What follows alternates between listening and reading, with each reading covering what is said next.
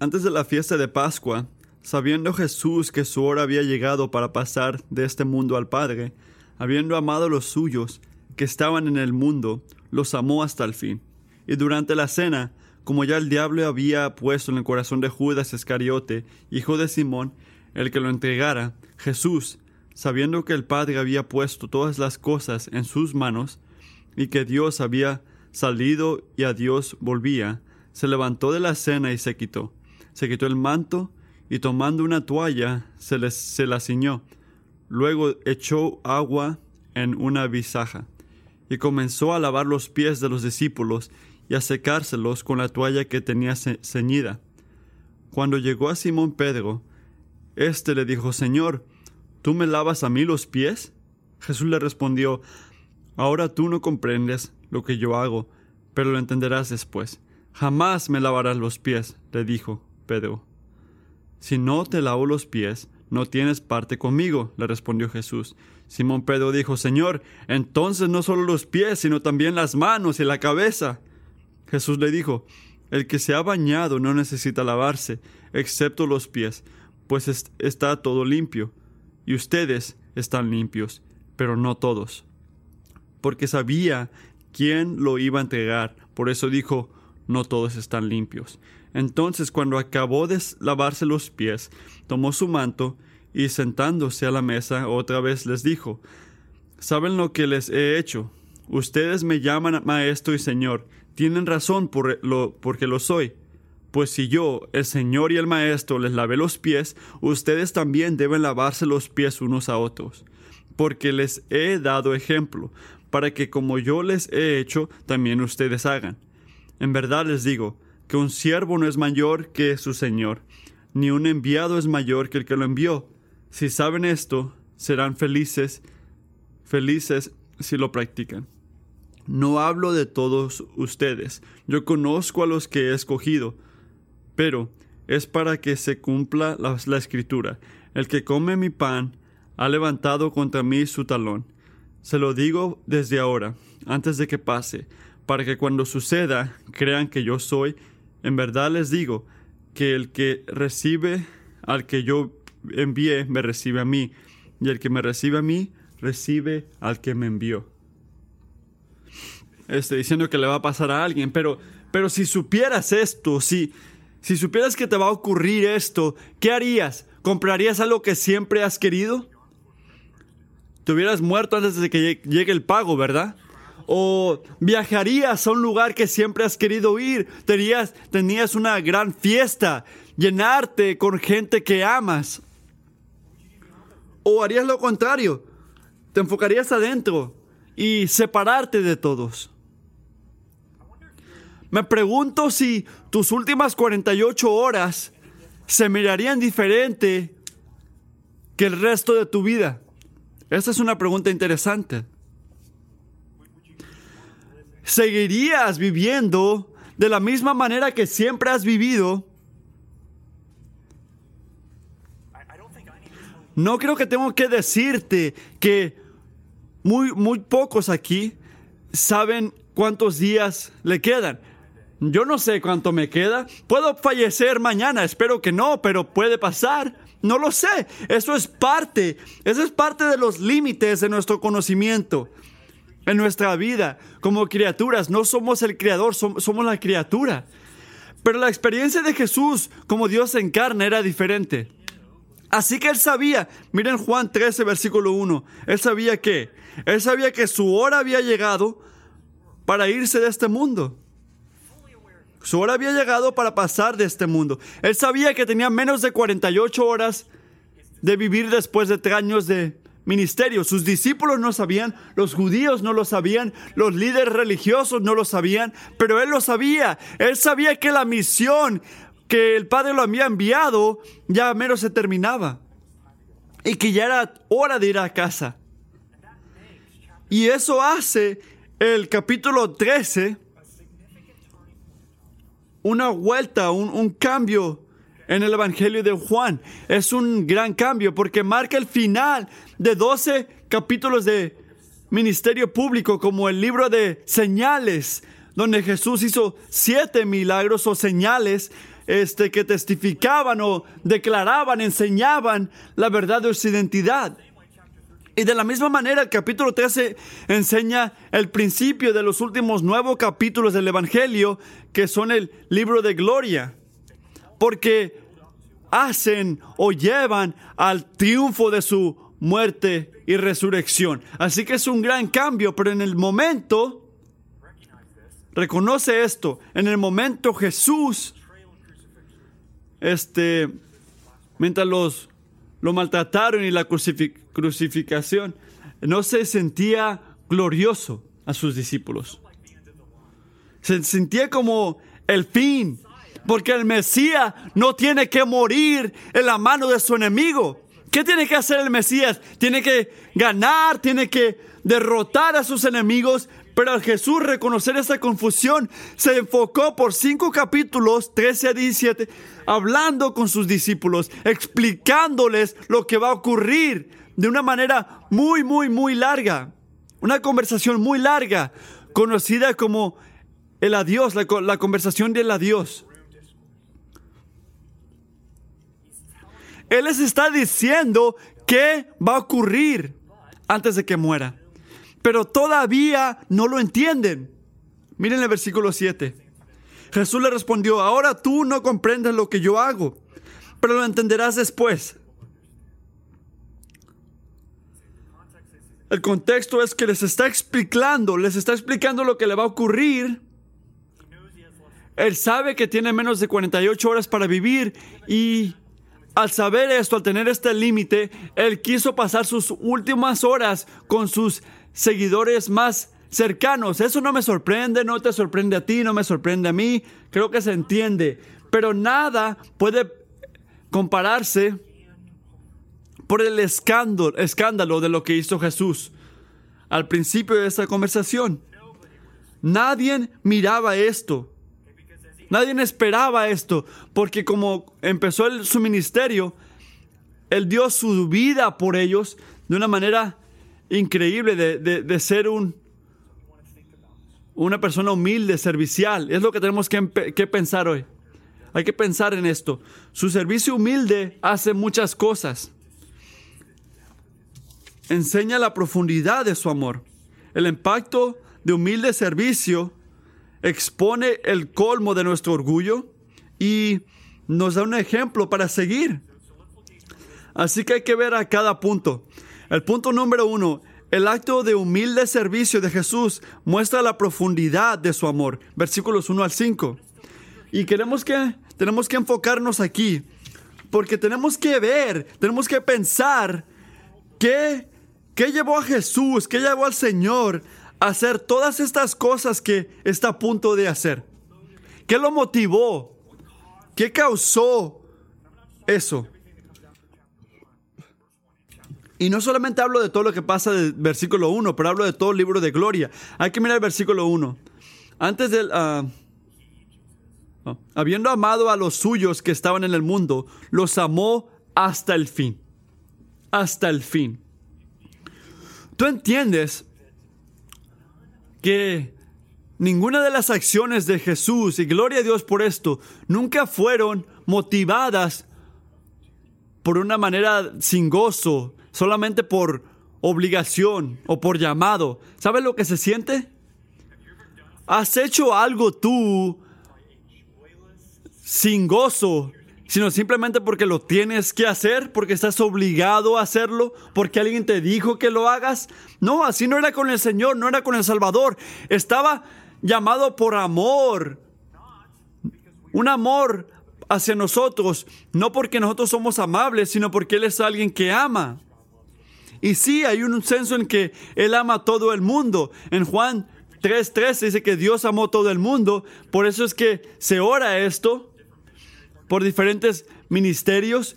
En este momento, Él proclama su salvación a, través de la fe en Cristo. ¿A quién? A todo el mundo. A través de la iglesia. Y todavía, todavía el Señor está redimiendo, está reservado por sus elegidos el objeto de su afección. Eso significa que yo que yo tengo buenas noticias para ti.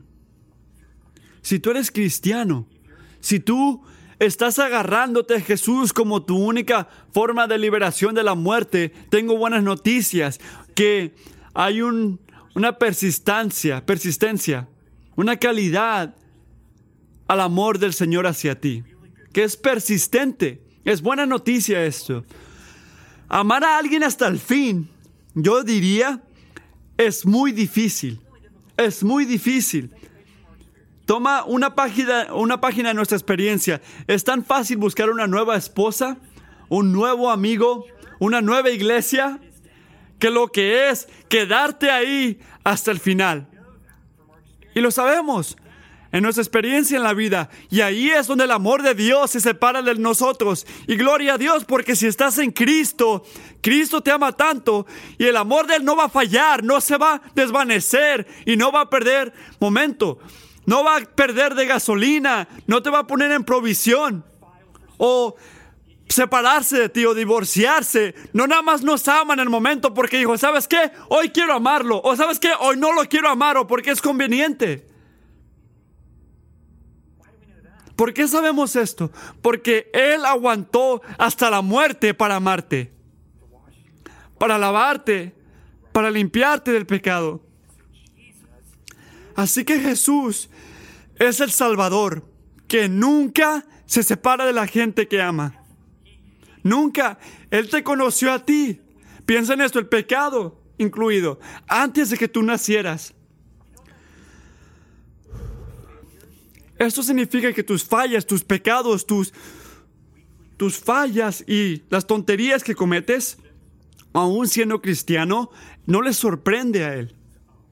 Dice, ah, no, sabes, si yo supiera que Él hubiera hecho esto, nunca lo hubiera aceptado, nunca lo hubiera llamado a ser mi hijo. No, Él sabía que lo ibas a hacer.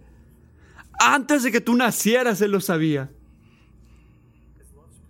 Su amor es persistente, es hasta el final y gozosamente lo hace. Y los detalles, mira el versículo 2 y 3. Los detalles que nos da Juan aquí son tan importantes frenar y pensar en esto, porque solo magnifican el amor que Él nos tiene. Así que, ¿qué está ocurriendo? Tienes uno de sus discípulos, Judas, a punto de este, darlo por muerte, y él lo sabe. ¿Y sabes dónde está Judas ahorita? en el capítulo 13, él está sentado en la cena con Jesús. Está sentado ahí. Este es el contexto. A punto de darlo por muerte. ¿Qué nos dice? Que el amor que él va a enseñar no está limitado a sus amigos. Incluye a sus enemigos. ¿Qué harías tú si sabes que alguien que tú conoces te va a traicionar y está sentado en tu cena? ¿Vas a dejarte humillar así? ¿Vas a dejar que él se siente en esa mesa? Pero Juan no termina al decir quién escogió Jesús. Él no recuerda quién es Jesús. Así que uh, están a punto por comer. ¿Y qué nos dice Juan de Jesús? Él sabía, mira el versículo 3, que el Padre le había dado todo a sus manos. El Padre había puesto todas las cosas en, su mano. Él está consciente de su autoridad sobre todo eh, en el universo. Él lo sabe, Él lo entiende, Él no está ciego a esta realidad. Él sabe su grandeza, sabe su gloria, sabe que no hay nadie en el cielo ni en la tierra más que Él. Y cuando termina, Jesús no es ignorante de su naturaleza divina. Él sabe que él había venido de Dios. Nadie en, la mesa puede decir esto. ¿Sabes qué, Jesús? Yo también, yo vine de Dios.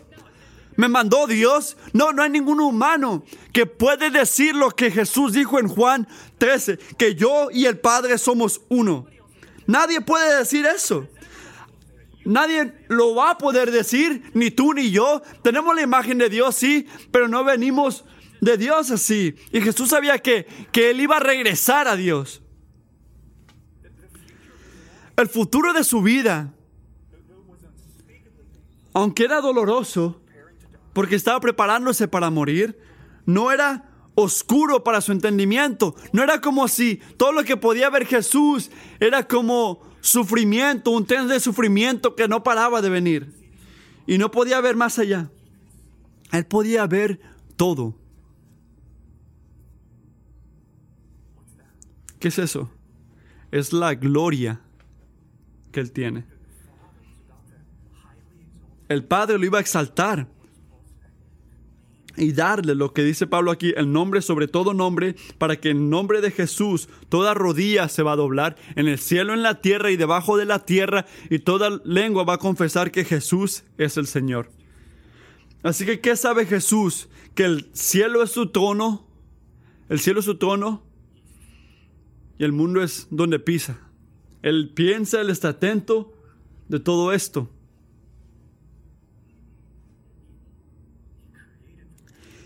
Él los crió, él crió a todos los que estaban sentados alrededor, alrededor de él. En ese momento, él estaba dando el regalo de la vida.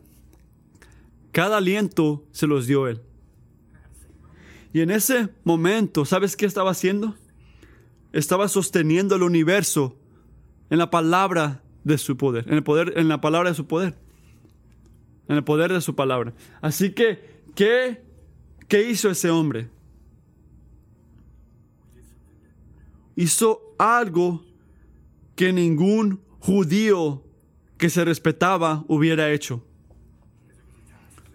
Porque era una, una cosa tan, tan bajo, una cosa que tan humillante, que tanta gente los que tanta gente lo miraba tan abajo que ni siquiera los siervos lo hacían. Y lo dejaban para los esclavos griegos.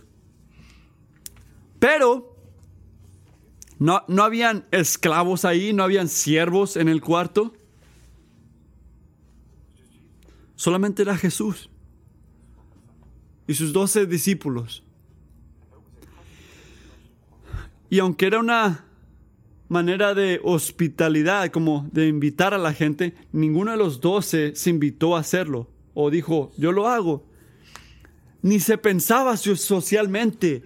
Ponerlo para ponerlo en ahorita sería como dar tu tarjeta de hombre. Y estos eran los mismos doce que en múltiples de ocasiones antes, ¿qué decían cuando Jesús no les estaba hablando? ¿Quién es el más grande entre nosotros? cállate, soy yo, soy yo, yo soy el más... Nos reímos de esto porque somos inteligentes para no decirlo a voz alta.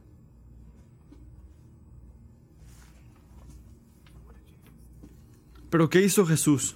Mira el versículo 4. Se levantó de la cena y se quitó el manto y tomando una toalla se la ciñó. Luego echó agua en una vasija y comenzó a lavar los pies de los discípulos. El rey de la gloria se arrodilló y empezó a quitarle la mugre de los pies para lavarlo con sus manos que pronto van a tener penetraciones y va a la siguiente persona.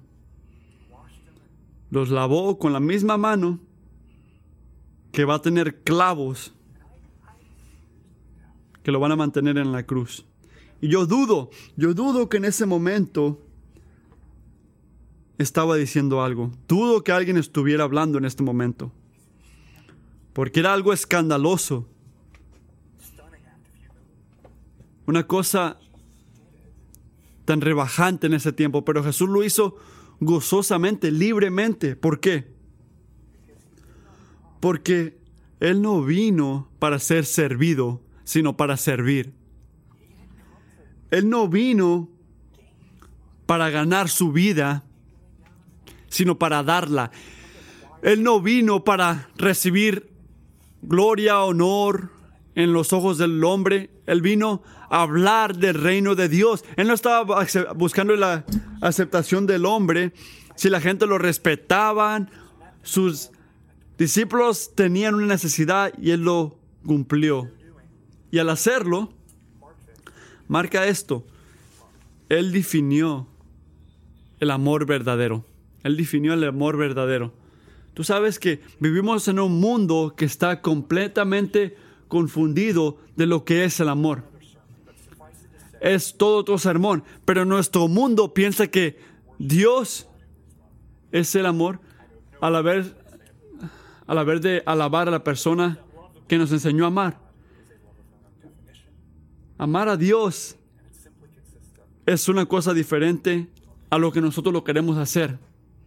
Si, algo no, si uno piensa, esto no se siente como que estoy amando, ponlo ante los ojos de Dios. El amor verdadero, el amor de Dios, se ve en servicio humilde, servicio como que sacrifica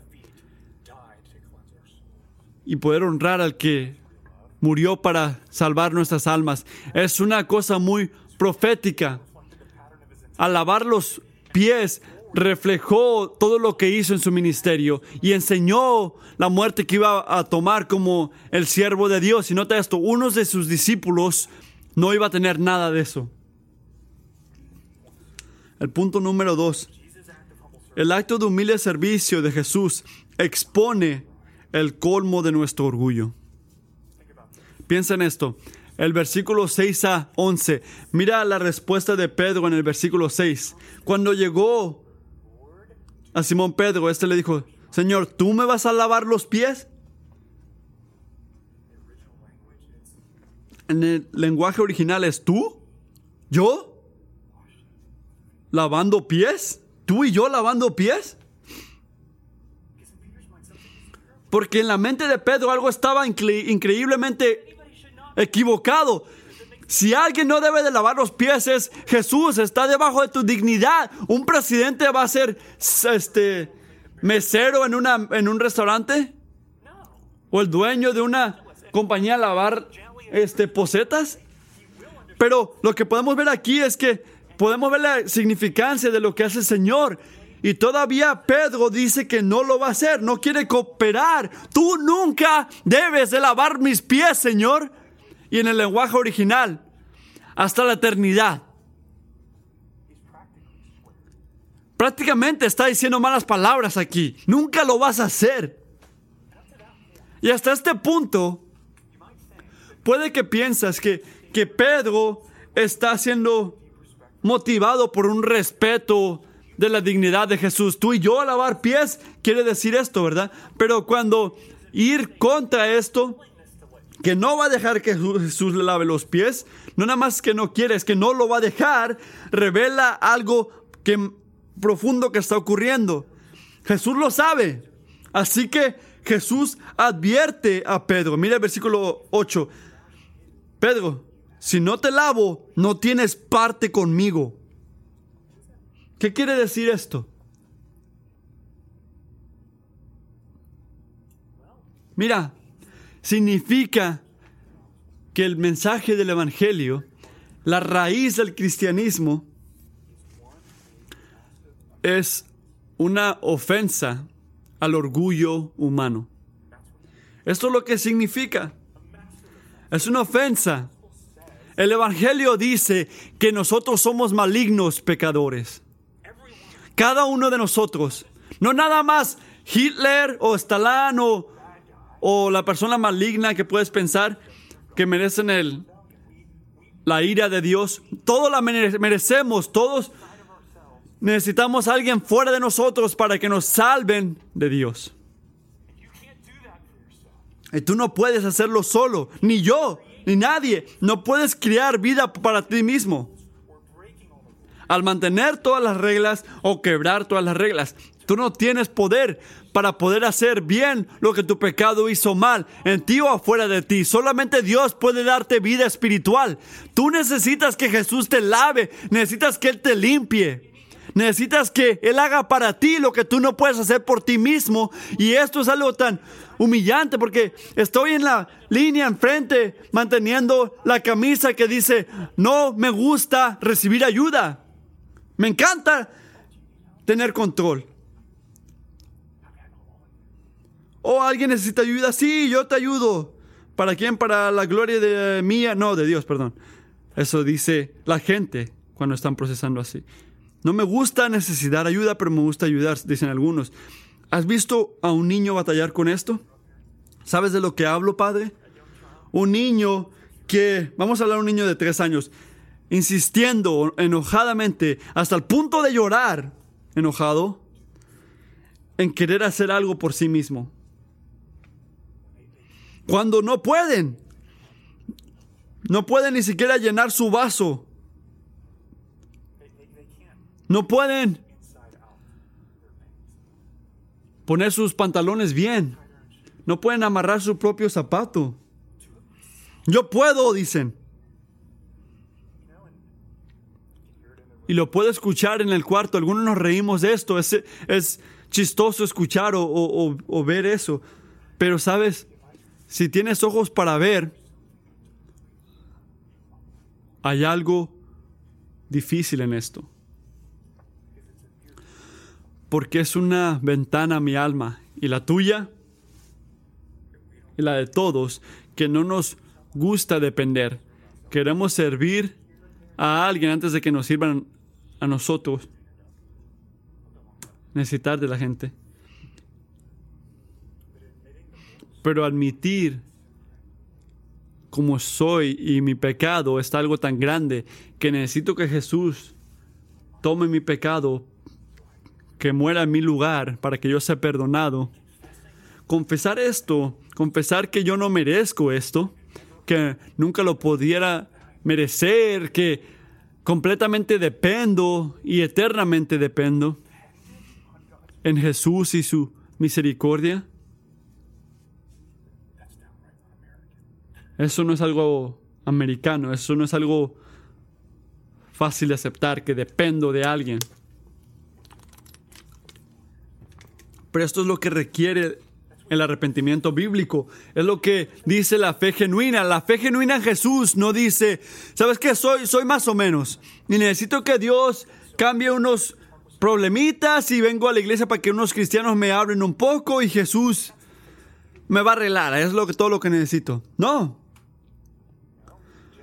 No, la fe genuina en Jesús dice, Señor, yo dependo en ti completamente. Estoy perdido, estoy sucio, necesito que me limpies.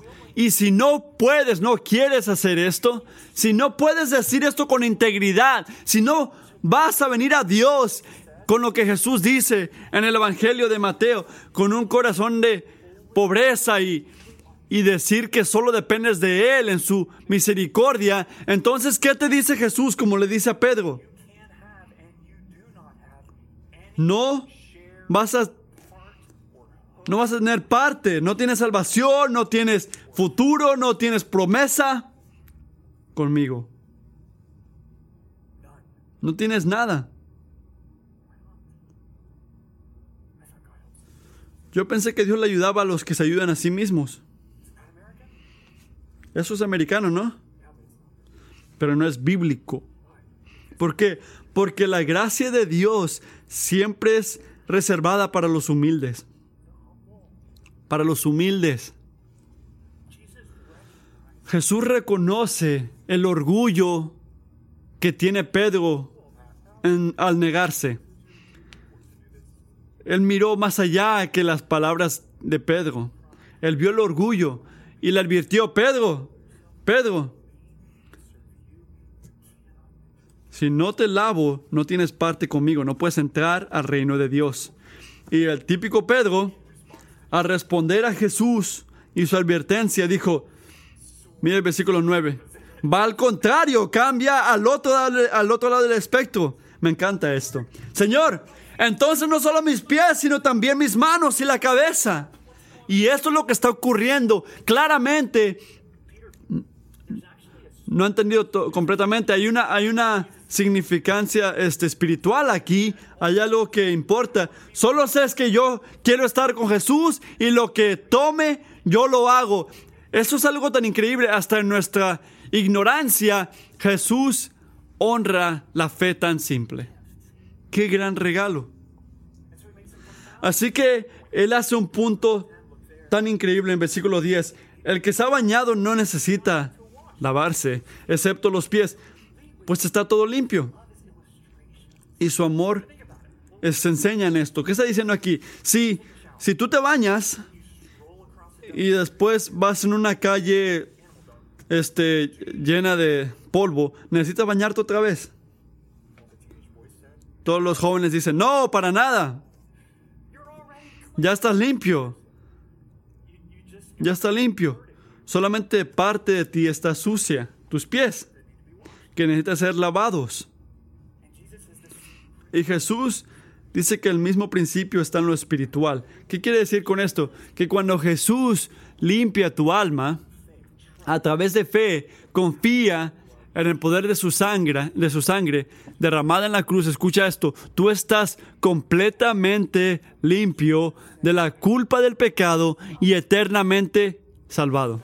Amén a eso. Podemos cantar ya. Primero de Corintios 6:11 dice, pero fueron lavados, pero fueron santificados, pero fueron justificados en el nombre del Señor Jesucristo y en el Espíritu de nuestro Dios. Dios quiere hacerte alguien limpio. En el momento que tú confías en Cristo, Salmo 103:12 como está de lejos el oriente del occidente, así lejos, así lejos de nosotros, así lejos de nosotros nuestras transgresiones. Así que, ¿por qué escribiría Juan en 1 de Juan 1.9 a sus cristianos? Sí, como cristianos, que fueron limpiados, si confesamos nuestros pecados, Él es fiel y justo para perdonarnos los pecados y para limpiarnos de toda maldad. ¿Cuál es? ¿Nos lavó o tenemos que ser lavados? ¿Entienden? ¿Cuál es la respuesta? Sí, la respuesta es sí, las dos cosas. Las dos cosas. Aunque fuimos limpiados para siempre de la culpa de nuestro pecado, todavía pecamos, ¿verdad? Todavía vamos por nuestro propio camino y no el camino de Dios cuando el Espíritu nos da convicción, porque la convicción es un regalo que necesitamos. Necesitamos el poder que nos puede purificar y lo a través de lo que hizo Jesús para que en esa área de nuestras vidas seamos renovados. No para evadir la condenación en, el cielo, sino para que en nuestras vidas seamos lo que Jesús nos declaró ser. ¿Qué es esto? Virtuosos como Él es, santo como Él lo es. Para concluir esto, tenemos que saber lo que ya es verdad y aplicarlo. Hay un escritor que dice esto. Aprendemos que incluso aquellos que son limpiados y perdonados necesitan una dosis diaria de la sangre de Cristo para el perdón diario. No podemos atravesar este mundo malvado sin contaminarnos. No hay un día en nuestras vidas, pero fallamos y nos que, no fallamos y nos quedamos cortos en muchas cosas. Y necesitamos nuevos suministros de misericordia. No hay un día en nuestras vidas. Siempre fallamos y nos quedamos cortos en muchas cosas. Necesitamos nuevos suministros de misericordia. La pregunta no es si el Señor nos quiere, quiere dar esta misericordia. La pregunta es si vamos a confesar la necesidad. En casa, en el trabajo, relaciones con un amigo, su esposa, hijos, ¿Puedes confesar tu necesidad por esa misericordia o vas a seguir agarrándote al orgullo que dice, no necesito ayuda? Prefiero salvarme yo solo. Prefiero limpiar mi propia vida como Dios que de repente me, va a ayudar. Y le voy a decir, ah, gracias un poco por, ayudarme un poco. Pero dependencia completa, no. Gracias a Dios que nos puede librar de ese pecado también. El punto número 3. El acto de humilde servicio de Jesús nos da un ejemplo a seguir. Mira el versículo 12 a 20. ¿Qué ha hecho el Salvador? Eh, hay que leer esto, repito, o concluir esto. Ha demostrado la profundidad de su amor sacrificial. Nunca han visto algo así alguien como Jesús lavar pies y le ha recordado a sus discípulos de su necesidad. Y el versículo 14 les dice que sigan su ejemplo. Si yo, tu Señor y el Maestro, les lavé los pies, ustedes también deben lavarse los pies unos a otros. Porque les he dado un ejemplo, para que como yo les he hecho, también ustedes lo hagan. Ahora, esto significa que debemos de limpiarnos unos a otros a confesión mutua como lo hace Jesús? No. Lavar sus pies en una manera muy simbólica, ¿qué representa? Representa los llevaba a la cruz donde Jesús murió para tomar nuestros pecados, pero de una manera simbólica representa una vida de servicio, de servicio um, que se enfoca en la gente de su alrededor. Si quieres ser cristiano, significa hacer exactamente lo que hizo Jesús.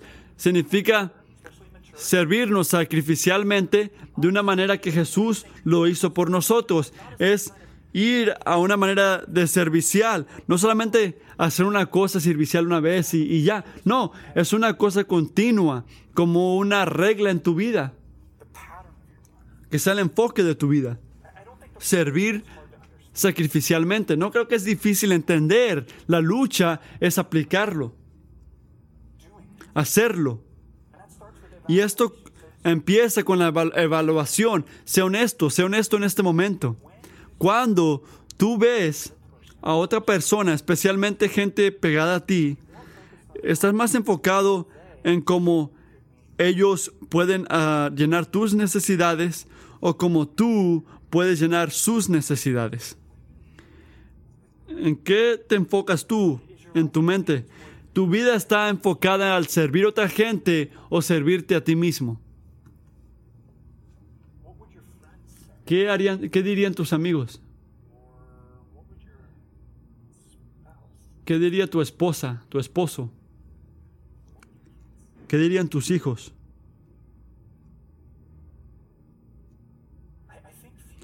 Yo creo que muy pocos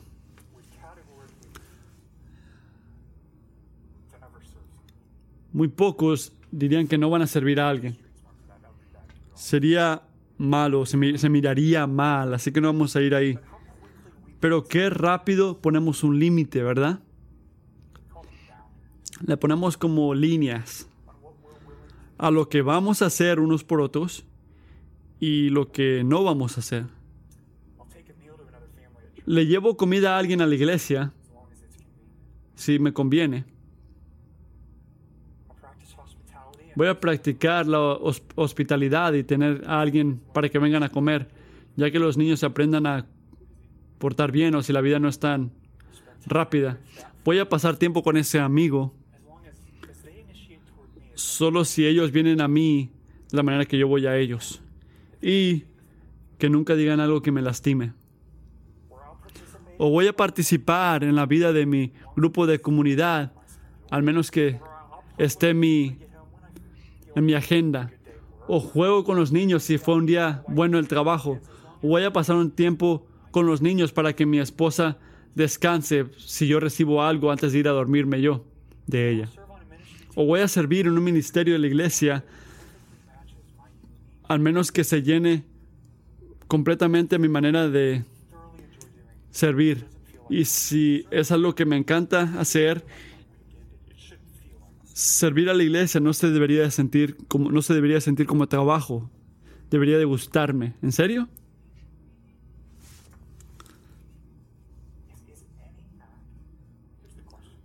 Esa es la pregunta. Si un acto de servicio es tan sacrificial para ti, hay un acto que sea muy sacrificial, como muy rebajante para ti. Cuando ves una necesidad, lo primero que piensas es, esto no es mi trabajo, alguien más debe de encargarse de eso. Si alguien no se encarga de eso, yo me quito. Alguien más se debería de encargar de eso. ¿O cómo puedo ayudar?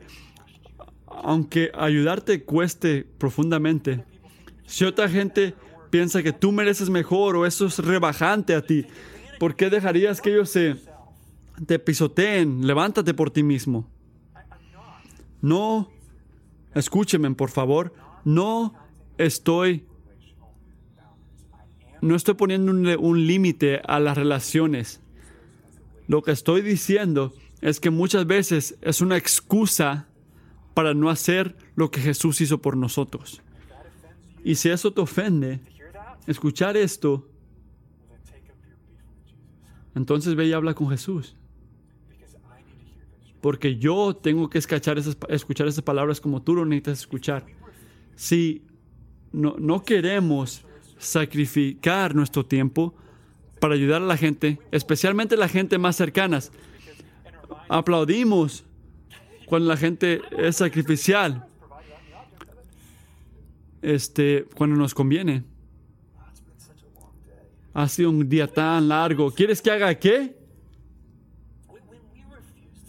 Cuando no servimos sacrificialmente, especialmente la gente cercana, estamos diciendo que somos más grandes que Jesús.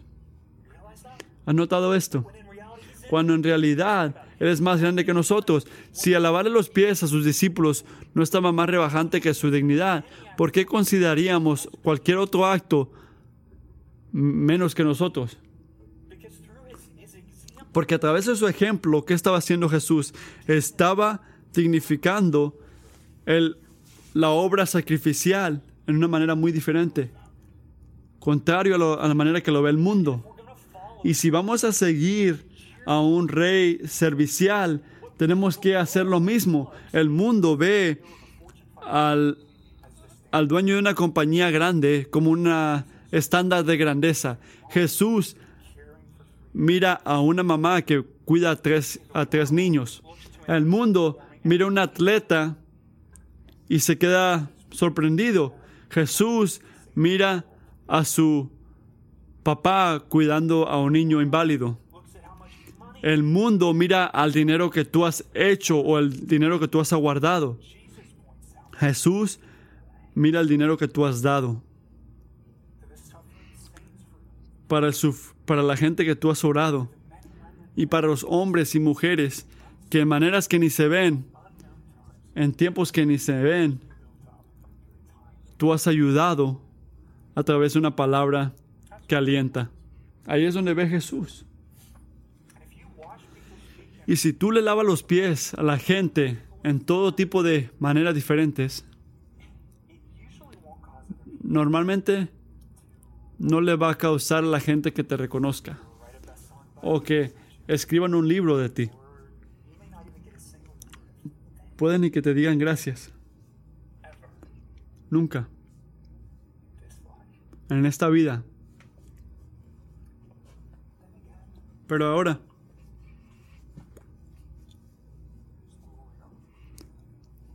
¿para quién estamos viviendo? ¿Para cuál gloria, verdad?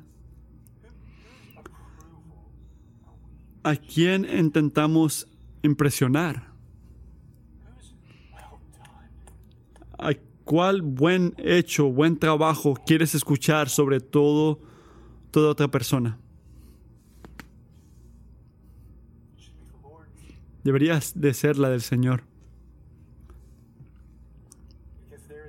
Porque hay un carácter incomparable al camino de la obediencia fiel de Jesús. Y a veces pensamos, si yo estoy haciendo lo que Dios me llama a hacer, si lo estoy siguiendo, ¿por qué es tan difícil mi vida? ¿Por qué es tan difícil mi vida? ¿A poco no vino Jesús para darnos gozo, pastor? Era gozo, no nada más era gozo, era gozo de llenura. Y yo no tengo eso ahorita. Así que de repente no estoy siguiendo a Jesús. Estoy fuera de su voluntad. No debería de quedarme en esta relación. No debería de mantener esta conexión. ¿Sabes qué? Ya no voy a dejar que me pesotee mi esposo o esposa, ni mi jefe, ni mi pastor, ni ninguna otra persona en el mundo. Yo me voy a parar por mí mismo. Porque yo estoy correcto. Yo soy americano.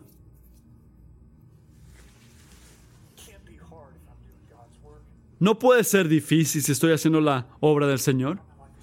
Yo pensé que mi, mi vida tenía que ser mejor con estas cosas cristianas. ¿No tenía que estar sano y más rico y más gozoso?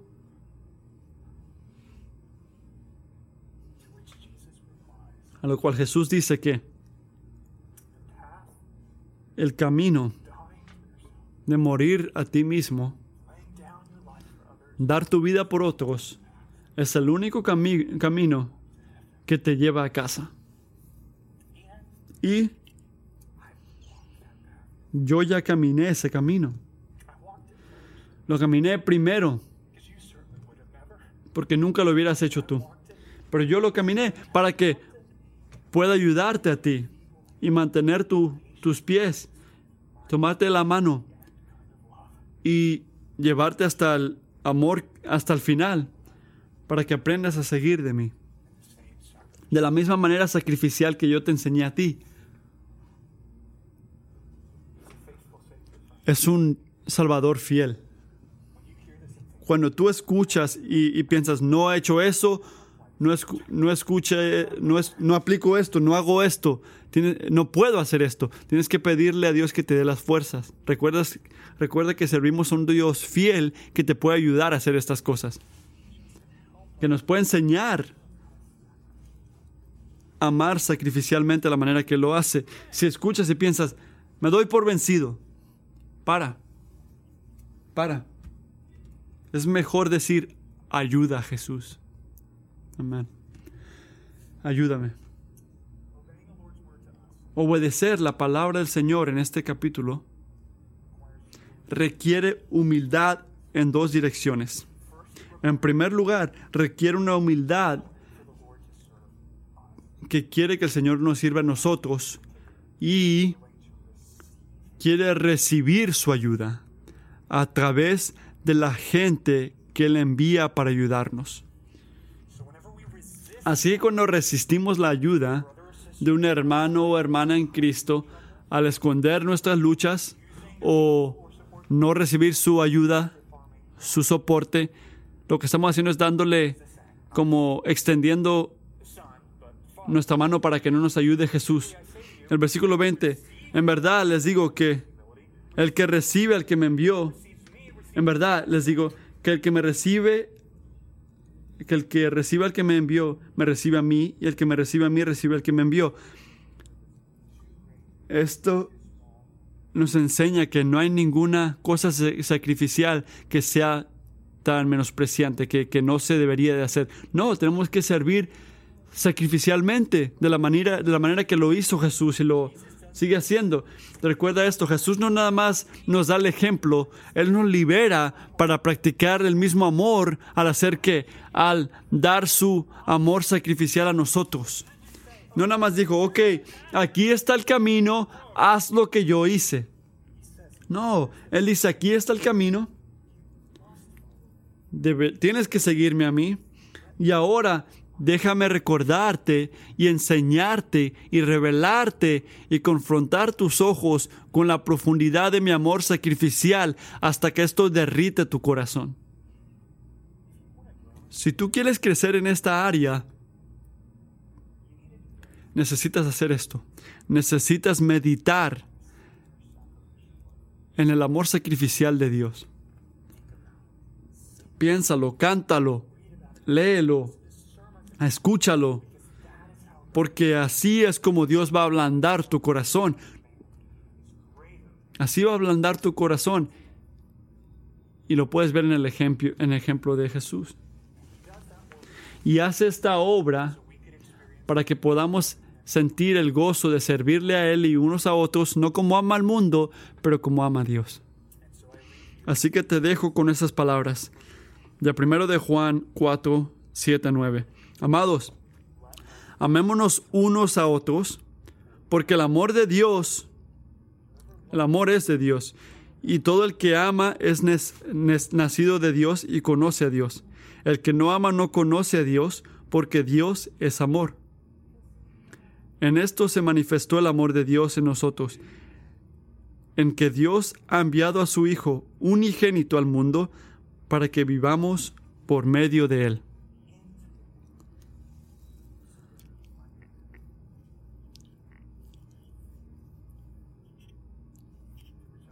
A lo que yo digo con Jesús en el versículo 17, si sabes esto, serán felices si lo practican.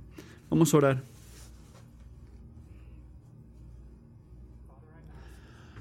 Padre, te pido mientras cantamos ahora sobre tu amor sacrificial, que tú derritas nuestros corazones.